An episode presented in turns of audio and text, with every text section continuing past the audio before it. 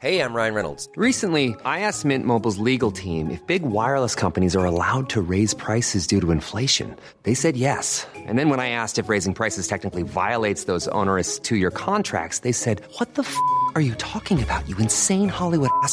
So to recap, we're cutting the price of Mint Unlimited from $30 a month to just $15 a month. Give it a try at mintmobile.com slash switch. $45 upfront for three months plus taxes and fees. Promo rate for new customers for limited time. Unlimited more than 40 gigabytes per month. Slows. Full terms at mintmobile.com. Binge Audio. Préparé avec amour et fait avec amour.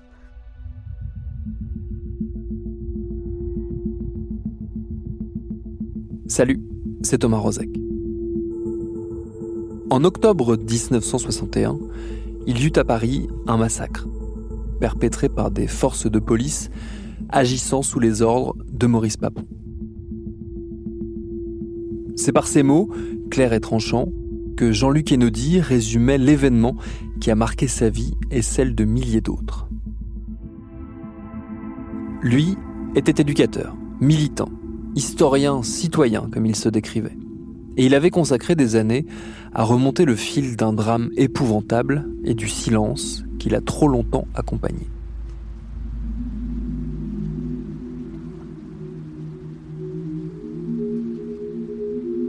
Ce drame, on l'a dit, il a eu lieu à Paris en octobre 1961. On est alors en pleine guerre d'Algérie. La paix et l'indépendance seront conclues dans six mois, mais pour l'heure, la tension est très forte. Le FLN, le Front de Libération Nationale, l'organe de combat des partisans de l'Algérie libre, redouble d'efforts pour mobiliser ses troupes, y compris en métropole. De l'autre côté du spectre, l'OAS, l'organisation armée secrète, un groupe terroriste d'extrême droite favorable à l'Algérie française, multiplie les actions et les attentats pour empêcher l'indépendance d'aboutir. Et au milieu, le peuple. Les Algériens, on dit à l'époque Français musulmans d'Algérie, venus travailler en métropole dans les usines incitées souvent par l'industrie française. La pression, en France, est grande. Les disparitions et les arrestations arbitraires se multiplient. Et la police opère un contrôle aux faciès quasi permanent. Ce 17 octobre 61, donc, les travailleurs algériens descendent dans la rue à Paris, parfois avec leur famille, pour demander au pouvoir public d'une part de mettre un terme aux mesures discriminatoires qui les visent, mais surtout d'accéder enfin à leur demande de liberté. Leur manifestation, pacifique, sera réprimée dans le sang. Partout dans la capitale et dans sa proche banlieue, des rafles ont lieu. Ceux qui ne sont pas embarqués vers des centres improvisés de rétention sont massacrés. Les morts et les blessés jetés à la Seine par dizaines par des policiers déchaînés avec l'aval de leurs supérieurs au premier rang desquels le préfet de police de Paris, futur ministre de la République, Maurice Papon. Plusieurs jours durant, les violences et les exactions se poursuivent. Pendant des années, ce crime raciste sera tu. Il ne s'est rien passé. Sauf que, dans les mouvements anticolonialistes, l'histoire se transmet. C'est là qu'Enodi, formé dans ces luttes, intervient. Il décide de consacrer un livre à l'affaire, La bataille de Paris, paru pour la première fois en 1991. Pour le construire, puis pour le compléter après sa sortie, il a recueilli jusqu'à la fin de sa vie en 2014 la parole des témoins et des survivants.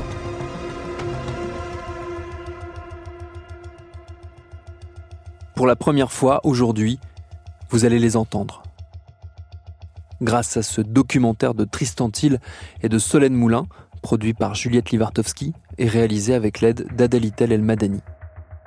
Bienvenue dans Programme B.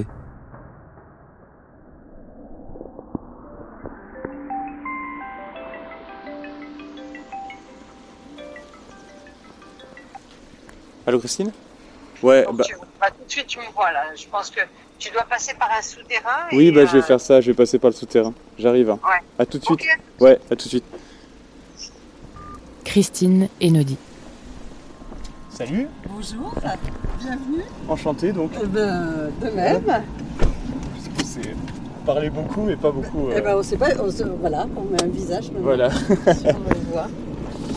Et nous allons vers euh, la maison de la tante de Jean-Luc, où sont stockées les archives de Jean-Luc qu'elle a très gentiment accepté d'accueillir dans son garage. On y va.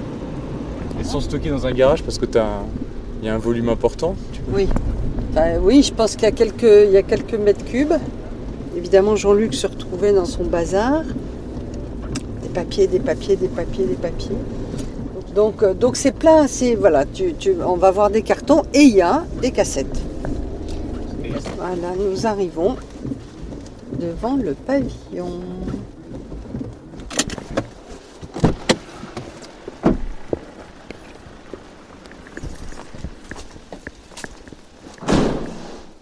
Bon, déjà tout de suite, tu vas les- voir. Voilà, On regarde. regarde la- le volume qu'il y a.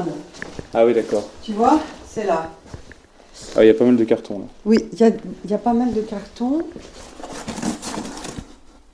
Bon, bah, tu vois, il y a déjà des cassettes là. On va regarder. Tu vois, dix- là on voit, c'est marqué sur le carton Ouais, 17 17 octobre. octobre 61. Tu vois quelque chose d'écrit Non, j'avais j'avais l'impression de, voir- de lire cassette, mais c'est pas ça en fait. Si, c'est ça. C'est ça Cassette, octobre Je sens ton impatience, ta curiosité. Bah oui. Bah voilà. Alors attends.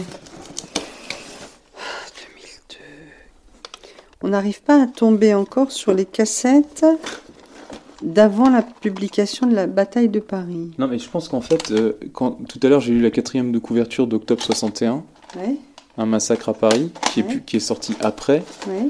Il disait que le, son travail avait été augmenté de nouvelles recherches, donc logiquement, il y a d'une part l'accès aux archives qu'il a pu avoir après 91, ouais. et il y a aussi les nouvelles personnes qu'il a pu rencontrer, puisqu'il il parle de témoins aussi, de nouveaux témoins. Benadouga Tayeb. Et c'est des gens que Jean-Luc avait retrouvés en Algérie? Oui. C'est à quel moment qu'il était qu'il avait fait ce voyage? Si- S'il en a fait qu'un, je sais pas s'il en a fait Oui, qu'un. mais- il en a fait. Euh, si, il en a fait qu'un. Il est parti tout le mois de septembre euh, 87 euh, en Algérie pour euh, retrouver des témoins, chercher. Bon, là, t'as une interview qui date de 99. Monsieur Boussa.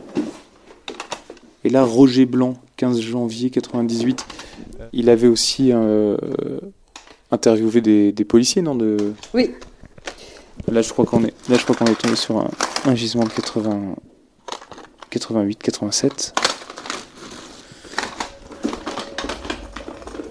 Et donc, à vue de nez, à combien? 1, 2, 3, 4, 5, 6, 7, 8, 9, 10, 11.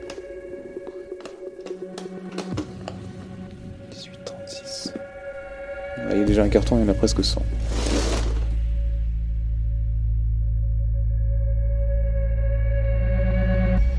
Ici, on noie les Algériens. Les archives oubliées du 17 octobre 1961. À suivre.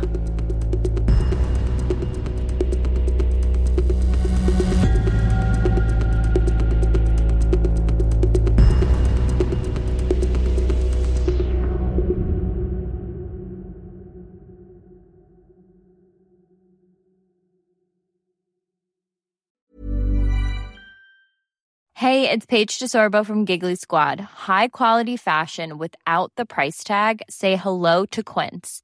I'm snagging high-end essentials like cozy cashmere sweaters, sleek leather jackets, fine jewelry, and so much more. With Quince being 50 to 80% less than similar brands. And they partner with factories that prioritize safe, ethical, and responsible manufacturing. I love that. Luxury quality within reach. Go to quince.com slash style to get free shipping and 365 day returns on your next order. Quince.com slash style.